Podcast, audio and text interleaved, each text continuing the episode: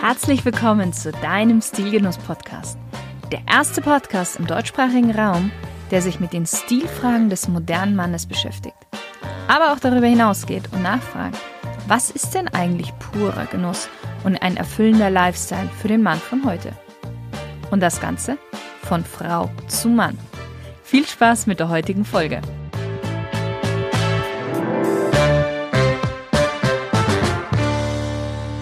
Hallo lieber Stilgenusshörer. Ich weiß, dass ich mit dem heutigen Interviewgast den ein oder anderen Stilgenusshörer einen großen Wunsch erfülle.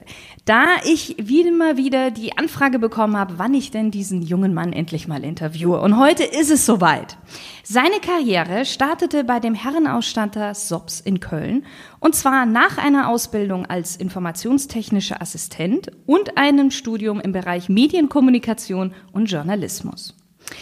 Und ganz früh hat sich schon seine Leidenschaft für Uhren bemerkbar gemacht. Und er war regelmäßiger Gast und Kunde in der Kölner Filiale des Cologne Watch Center. 2016 dann der berufliche Wechsel zu Cologne Watch und dem Aufbau der Filiale in Düsseldorf. Sowie dem Start seiner Karriere auf YouTube und auch den anderen sozialen Medien. Jetzt, vier Jahre später, hat er sich nun selbstständig gemacht und hat seinen eigenen Online-Shop. Und du wirst jetzt sicherlich schon ahnen, um wen es geht. Die Rede ist von dem charismatischen Düsseldorfer Marc Gebauer, der definitiv eine Vorliebe für schöne Dinge des Lebens hat und somit auch perfekt ist für Stilgenuss. Hallo Marc. Ja, hallo, ich freue mich heute hier zu sein. Vielen Dank, dass es geklappt hat. Ja. Marc, ich fange ja am Anfang an, immer mit so einer kleinen Smalltalk-Runde, damit die Hörer noch so einen anderen Blick von dir auch bekommen. Ja. Mhm. Du darfst einfach mit einem Satz bzw. mit einem Wort antworten. Ja. Wenn du ein Auto wärst, welches Auto wärest du? Ja, da kommt nur ein Auto in Frage, das ist der 911er. Das ist, ähm, also warum wähle ich das? Das ist halt ein klassisches Auto. Es gibt es schon seit Generationen, hat eine Tradition auch und äh, ist vielleicht manchmal ein bisschen drüber, so. Aber passt immer. Passt immer. Jetzt mache ich eine kleine Ausnahme und die möchte ich gerne bei dir nämlich speziell machen. Wenn du eine Uhr wärst, welche Uhr wärst du denn? Wow. Boah, wenn ich eine Uhr wäre. Also da bin ich jetzt selber persönlich von meiner Entwicklung mit Sicherheit noch nicht angekommen, aber wenn ich mir aussuchen könnte, wer ich mal später sein möchte, wäre ich auf jeden Fall von der Uhr her die 5270 oder 5970, noch besser, 5970 äh, Patek Philippe, ewiger Kalender, Chronograph mit Lemania-Werk. Was eine klassische Uhr. Wirklich. Ja, ohne, ohne, also wirklich, das ist, äh, das ist einer der interessantesten Modelle. Okay. Da werden wir bestimmt später nochmal Genau. drüber sprechen. Welches war denn das letzte Kleidungsstück, was du dir gekauft hast? Ähm, Das letzte Kleidungsstück war eine Krawatte tatsächlich äh, von Kiton äh, in Istanbul. Und äh, die war im Sale äh, weiß mit einem orangen Paisley-Muster. Hört sich ziemlich verrückt an. Ich habe aber ein Outfit dazu passt es und deswegen habe ich die genommen. Wie kann man denn bei dir am besten Eindruck hinterlassen? Eindruck hinterlassen. Äh, Also, wenn ich darüber nachdenke, ähm, dann sind es tatsächlich Höflichkeitsformen. Also auch bei Kunden, als wir noch ein, oder als ich noch in einem Ladenlokal äh, verfügbar war und man mich da antreffen konnte, beeindruckend war, waren immer die Leute, die diese Höflichkeitsform gepflegt haben, die jedem Hallo gesagt haben, ausnahmslos und ähm, ja, das finde ich in der heutigen Zeit sehr, sehr wichtig. Gerade bei den jungen Leuten geht es mehr und mehr verloren. Niemand bringt es auch einem bei, aber da, also damit kann man garantiert einen Eindruck bei mir hinterlassen. Welchen Gegenstand hast du denn immer bei dir? Wie bei den meisten. Also erstmal natürlich, meinen Anzug habe ich immer dabei. Also ich, oder, oder eine Krawatte, ich verlasse das Haus nie ohne. Aber äh, sonst natürlich mein Handy. Ne? Damit, äh, da, darüber gestalte ich das gesamte Business eigentlich. Wie entscheidest du dich morgens für ein Outfit? Äh, ist eine sehr gute Frage. Äh, viel hat natürlich mit, hängt mit Farben zusammen, äh, wenn man das Ganze auf Instagram verfolgt. Ich habe manchmal sehr fröhliche Tage mit sehr extrovertierten Farben und es hat dann eigentlich, das fängt an, äh, wie man so drauf ist, wie das Wetter ist und dann abhängig davon äh, wählt man halt den Anzug aus. Vielleicht was Schlichteres oder ne, mit Rot ein bisschen was Extrovertierteres. Dann hat man, geht man weiter zum Parfum. Dann gibt es auch Düfte, die halt stärker sind. Äh, und das ist halt so das Gesamtkonzept. Okay. Wenn dein Leben ein Buch wäre, welchen Titel hätte dieses Buch? Also ich würde es mit Sicherheit, also ich würde es glaube ich nennen wilde Zeiten, weil ähm, in, in, in, diesem Leben angefangen, äh, während der Schulzeit ist nicht so viel passiert, aber gerade ähm, während des Studiums und dann weiterführend mit den Leuten, mit denen man sich umgibt, ähm, ja, das ist, man ist ziemlich am Puls der Zeit. Äh, auch bei dem Herrenausstatter, man hat mit den einflussreichsten Menschen zu tun, die es so in Deutschland gibt. Und das zieht sich natürlich heute so weiter und ähm, die Eindrücke kann man gar nicht so fassen, mit wem man aktuell zu tun hat mhm. und was alles passiert. Und man kann sich auch vorstellen, gerade bei Dingen mit einem hohen Wert gibt es auch schon mal Probleme ne? und äh, auch ähm, das Thema Kriminalität und so weiter und was da alles passiert, ist unvorstellbar mhm. bei mir aktuell in meinem Leben.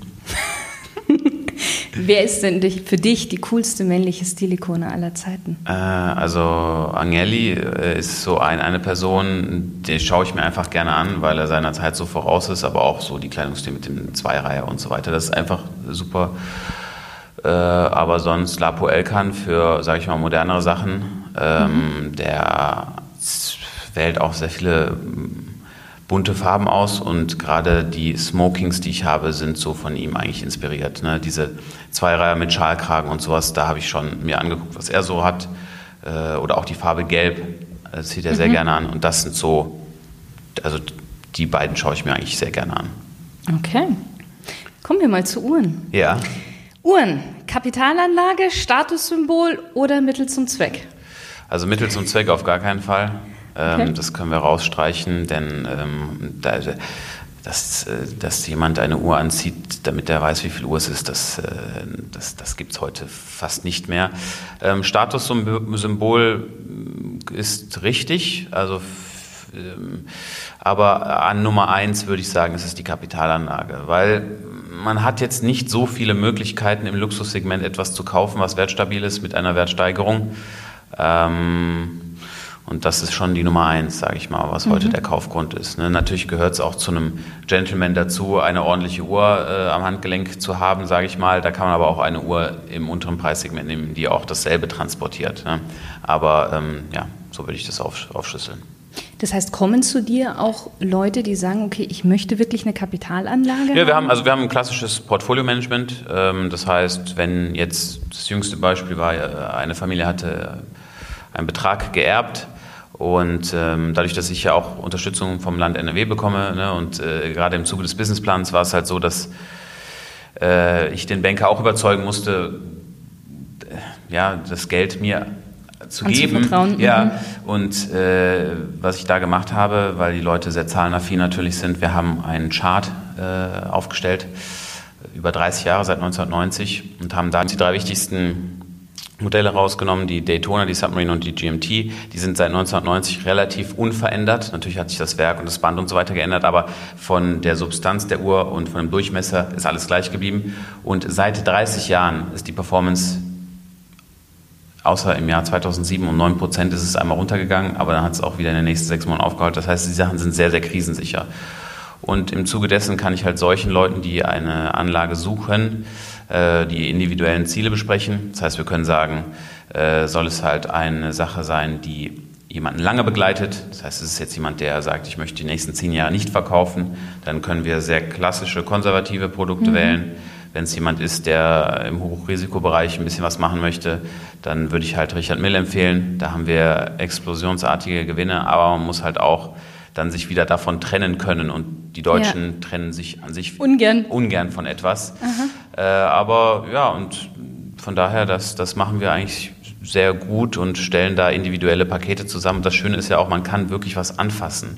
Das heißt, ich gebe den Leuten äh, Uhren mit nach Hause, die können sie ansehen, die haben einen Gegenwert und können überall auf der Welt, egal ob in Hongkong, Afrika oder in Amerika, überall verkauft werden. Mhm. Muss ja nicht bei mir sein, ne? plus ja. minus für denselben Kurs. Wie ist denn das aber, wenn, wenn ich eine Uhr als Kapitalanlage habe? Ziehe ich die denn dann persönlich auch an? Also ich würde, ich hätte es da gibt, es gibt, es gibt, Schiss. es gibt zwei Optionen. Äh, zum einen die beste Wahl für Anlagen sind ähm, New Old Stock, also NOS-Uhren und die haben sind halt verklebt und in einem Neuzustand. Mhm. Das ist das Beste. Natürlich, die kann man nicht anziehen, weil man sie ertragen würde, würde man den Zustand verändern. Es gibt aber auch, man kann es im Gespräch dann festlegen. Es gibt auch Uhren, die kann ich bedenkenlos als Gebrauchsmodell den Leuten mit auf den Weg geben und dann könnte man sie in der Theorie auch tragen, weil man den Zustand ansatzweise er, er, erhält. Ne? Mhm. Die Gebrauchsspuren, die man im normalen Alltag, also die der Uhr ausgesetzt sind, das ist jetzt nicht so, dass man das nicht rauspolieren kann. Ne? Natürlich ist es nicht optimal, aber äh, es wäre auch schon möglich, eine Kapitalanlage zu tragen. Mhm. Wäre möglich. Aber Kanufahren sollte man zum Beispiel sollte man, nicht. Ja, sollte man vermeiden, ja. Wie kam denn deine Leidenschaft zu Uhren? Wie, wie ist denn das Ganze entstanden? Ähm, das war, als ich mein Studium abgeschlossen habe. Da saßen wir am Tisch äh, bei uns in der Küche.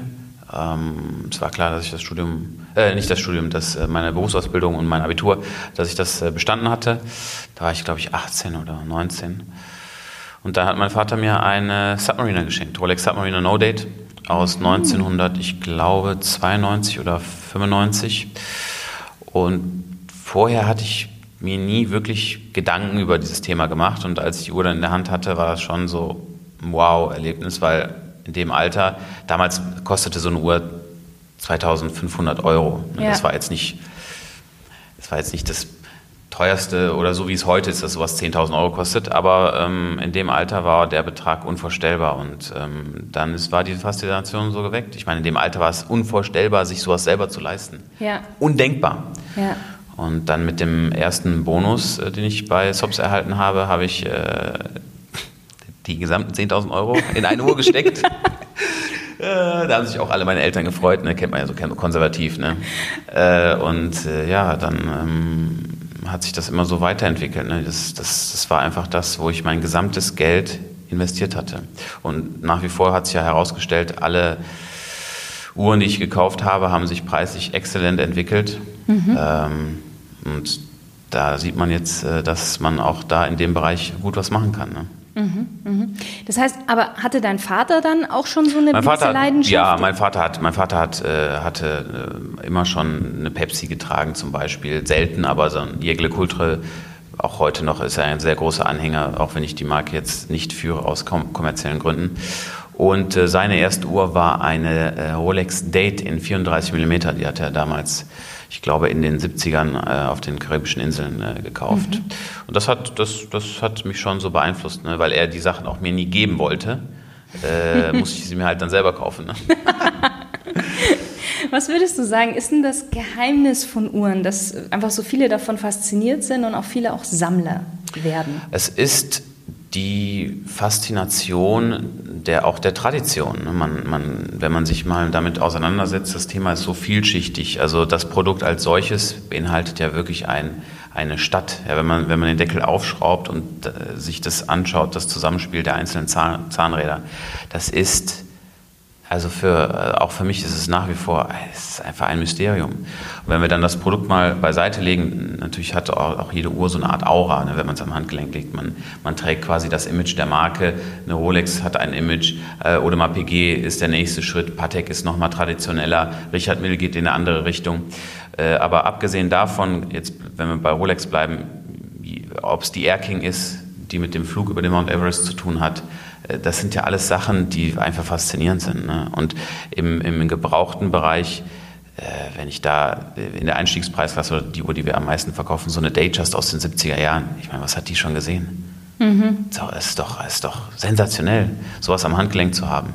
Dass ein, so, so ein Artikel in jeder Lebenslage begleitet. Ne? Man, kann, man hat es immer dabei. Und das ist schon eine tolle Sache. Du hast am Anfang ja schon gesagt, eigentlich um die, Uhr ab, äh, um die Zeit abzulesen, braucht man keine Uhr mehr. Ja, ich stelle sie auch übrigens nie. Wie? Also meine Uhr ist nie gestellt, nie. Ach so, sie ist. Ah ja, stimmt, ich ja, sehe es gerade. Aber wie schafft es dann trotzdem eine mechanische Uhr in der digitalen Welt, ähm, in der wir ja wirklich leben, sich zum Beispiel gegen Apple Watch etc. durchzusetzen? Ja, das war auch ein Thema auch in der Uhrenwelt, als die Apple Watch rausgekommen ist, wusste man nicht so genau, okay, was passiert jetzt? Ne? Die Apple-Produkte werden sehr gut angenommen und werden die jungen Leute alle wechseln. Äh, man hat gesehen, dass es nicht so ist. die Apple Watch oder generell diese Art von Produkten sind wichtig und ich denke auch in der Zukunft wird man irgendwie versuchen, das hier zu integrieren in, ins Band auf die Rückseite. Sinn hat da schon die ersten Ideen und so. Die, man tastet mhm. sich ran. Äh, es ist auch ein super Produkt und kann, ist nichts gegen einzuwenden. Äh, wie es sich dagegen behaupten kann, ähm, ja, das hat damit zu tun, dass gerade bei der jüngeren Generation meine Hauptkundschaft liegt, sage ich mal, zwischen 18 und 25 an die Leute verkaufe ich von der Frequenz her am meisten. Warum ist das so? Weil die natürlich auf jedem Kanal, egal ob es in der Entertainment-Industrie ist, im Fernsehen, im, äh, äh, im Musikbereich, da ist dieses Thema allgegenwärtig. Überall, also wenn man einen erfolgreichen Mann sieht, hat er zwangsweise, egal ob es Hollywood ist oder Deutschland, eine Uhr am Handgelenk. Ja. Und das geht nonstop so weiter. Und wenn wir jetzt in der Generation nochmal, wenn wir jetzt sagen, okay, die, die, äh, unter 18-Jährigen, gerade in dieser, in dieser Rap-Musik-Szene äh, an, an die Leute, an die ich auch alle verkaufe, das hat einen so, einen so hohen Stellenwert. Das wird so in Szene gesetzt, dass die Jugendlichen das förmlich eingetrichtert bekommen. Mhm. Und da wird in den nächsten Jahren auch noch wirklich einiges passieren. Ich merke das, dass die Jugendlichen so Spaß daran haben die Kollektion auswendig kennen. Also Audemars PG, sorry, aber äh, ich war, glaube ich, 25, da bin ich in Kontakt damit gekommen. Heutzutage, wenn man auf der Straße fragt, was ist deine Lieblingsuhr, wird Audemars PG von denen immer als erstes genannt. Kurios, wirklich. Also von daher, wir können es noch auf einiges gefasst machen. Und äh, die Marken, sag ich mal, die vier Marken, die wir auch hauptsächlich führen, die haben noch mit Sicherheit eine tolle Zukunft vor sich. Mhm. Das heißt, so früher, wie man dieses Quartett gespielt hat mit den Autos, wo dann wie viel PS ja. und sowas, ist eigentlich heute mehr oder weniger mit den Uhren, oder? Ja, ja. Also das äh, hat ja was mit so Jäger und Sammler zu tun. Ne? Ja. Und, ja, genau. Man kann ja auch, man kann ja nicht nur eine Uhr haben, man kann ja mehrere Uhren haben und dadurch, das ist, das ist, ja, da wird noch einiges passieren. Mhm. Würdest du auch sagen, dass dann quasi die Uhr wirklich so ein richtig männliches Attribut ist? An Frauen verkaufen wir sehr wenig. Also es gibt Männer, die äh, verschenken das, und, ähm, aber ähm, es ist schon, schon ein Männerthema. Es ist wirklich schon ein Männerthema, ja. Okay. Jetzt würde ich noch mal ganz kurz auf deine Uhr eingehen, beziehungsweise du gesagt hast, du stellst sie gar nicht. Ja. Machst du es deswegen, weil man ja eigentlich die Uhr nicht jedes Mal Nö, also ich bin einfach faul hat? Ja, ja, genau. Also ich würde es jetzt nicht so sagen, aber ich, ich, hätte, mir, ich hätte mir jetzt auch was anderes aus, ausdenken können. Aber ich habe es mal auf den Punkt gebracht. okay. Uhren und Stil. Ja. Was bedeutet für dich Stil und was gehört alles für dich zum Stil? Ähm, also die Umgangsform hatten wir eben schon gesagt, ist natürlich das allgemeine Erscheinungsbild. Äh, und da, was für mich einfach essentiell ist, also diese, diese viele Kunden oder auch aus diesem YouTube-Bereich, die sind sehr leger angezogen und das Thema der Jogginghose und sowas, das würde ich da sehr gerne dann halt rausnehmen, ne? weil das ist wirklich, also das, was in der Gesellschaft aktuell passiert, ist der Wahnsinn. Also die, die Leute geben ein horrendes Budget für Pullover und sowas aus. Und äh, es ist, also es, es geht auf jeden Fall, dass, dass äh, heutzutage, wenn man mich so fragen würde, man sollte sich die Situation, der Situation bewusst sein, in der man sich befindet und adäquat gekleidet sein. Mhm. Ähm, und dann auch vielleicht mal auf mehr traditionelle Werte zurückgreifen. Äh, wir haben das Thema auch in Autohäusern, wo ich ab und an mal bin bei Bekannten und sowas. Und ja, so das Thema Krawatte und sowas, das ist einfach, also das sollte man erhalten. Und das Feedback, was ich bekomme, ist durchweg positiv. Das heißt auch an alle etwas jüngeren Hörer, die sich vielleicht nicht trauen, so anzuziehen. Das, äh, das kommt meistens durch Verunsicherung der anderen, dass sie sich dann ja. halt ne, angegriffen fühlen, wenn man so gekleidet ist. Aber ich kann euch allen sagen, ja, wenn ihr eine Krawatte und einen Anzug tragt, der gut geschnitten ist, dann könnt ihr nicht falsch angezogen sein. Ja. Gerade im beruflichen Bereich. Ja, gut, ich denke mal, gerade so als Jugendlicher hat man ja immer diesen Drang, wo dazugehören ja, zu wollen. Ja, ja, so ist das. Das Spannende ist aber, wenn man sich ja jetzt, so wie du zum Beispiel anzieht, man gehört ja auch wo dazu. Richtig. Bloß ja. man gehört nicht unbedingt zwangsläufig da dazu, wo so die anderen in ihrer Altersklasse, sage ich mal, man, ja. Ja, und von daher, Stil bedeutet, dass man äh, die Funktionalität teilweise außen vor lässt Mm, also ich bin Fallschirm gesprungen im Anzug und ähm, auch Langstreckenflüge, äh, also ich fliege auch im Anzug. Das, ist einfach für mich völlig normal. Äh, ja. Und ja, das ist für mich Stil. Meinst du auch, dass das ein Teil von deinem Erfolg ist auf, ja, klar. auf YouTube? Alleinstellungsmerkmal. So Schon. läuft ja keiner mehr rum. Und äh, so das läuft ja keiner mehr rum. Ich habe das, das begleitet mich ja jeden Tag, ne, auch auf Instagram, die Feed-Posts. Das ist immer dieselbe Handschrift und diese Anzüge. Das äh, ja, hebt mich schon ab und hat auch mit dem Erfolg zu tun. Muss man aber auch sagen, äh, bei diesen hohen Summen, am Ende wenn ich mhm. bei so einem äh, Marcel Montana Black bin, der jetzt, sage ich mal, etwas legerer angezogen ist, auch er vertraut seinem, sein Geld lieber jemandem an, der konservativ ist und für Werte steht und nicht, äh, ja, also der jetzt nicht so modisch unterwegs ist. Das habe ich schon ja. häufiger gehört, dass die Leute dann am Ende vielleicht sich privat so anziehen, äh, aber trotzdem bei dem Gegenüber das andere gerne sehen wollen mhm. würden. Mhm. Du hast ja vorhin schon verraten, Krawatte ist bei dir immer mit dabei. Mhm. Was ist dir denn sonst noch persönlich wichtig bei deinem eigenen Outfit? Einstecktuch. Das Einstecktuch. Ohne Einstecktuch, ich würde das Haus nicht verlassen. Wenn das Einstecktuch nicht dabei ist, das, da hätte ich ein großes Problem. Wenn ich das vergessen würde, wirklich, das würde mir gar nicht gefallen. Ja?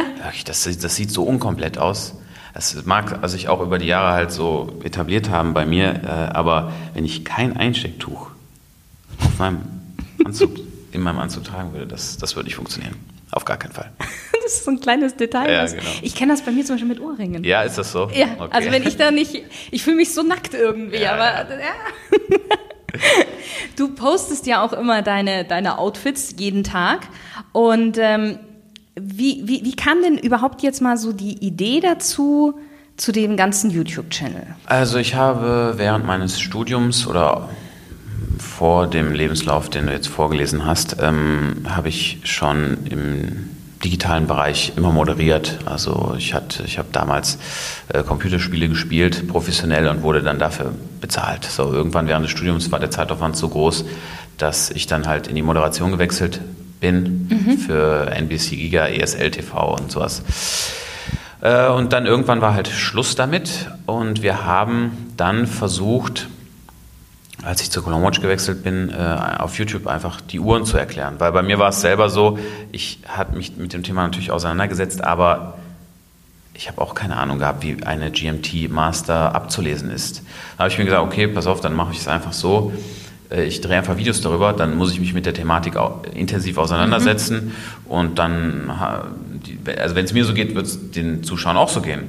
Und so haben wir dann angefangen, sehr trockene Videos online zu stellen.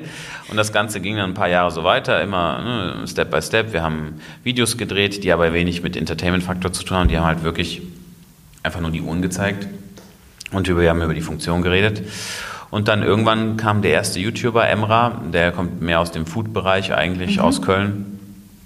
Und der war dann äh, zu Besuch und hat den Vergleich mit einer 1-Euro-Uhr aus China und einer 300.000 Euro-Uhr äh, mhm. angestellt. Und das war dann der, der Startschuss. Ne? Daraufhin kamen die ersten Leute ins Geschäft und haben so nach Fotos gefragt. Und wir haben uns dann im nächsten Video mit dem Nico äh, Inscope aus äh, Stuttgart zusammengesetzt mhm. und haben dann da ein Video gedreht.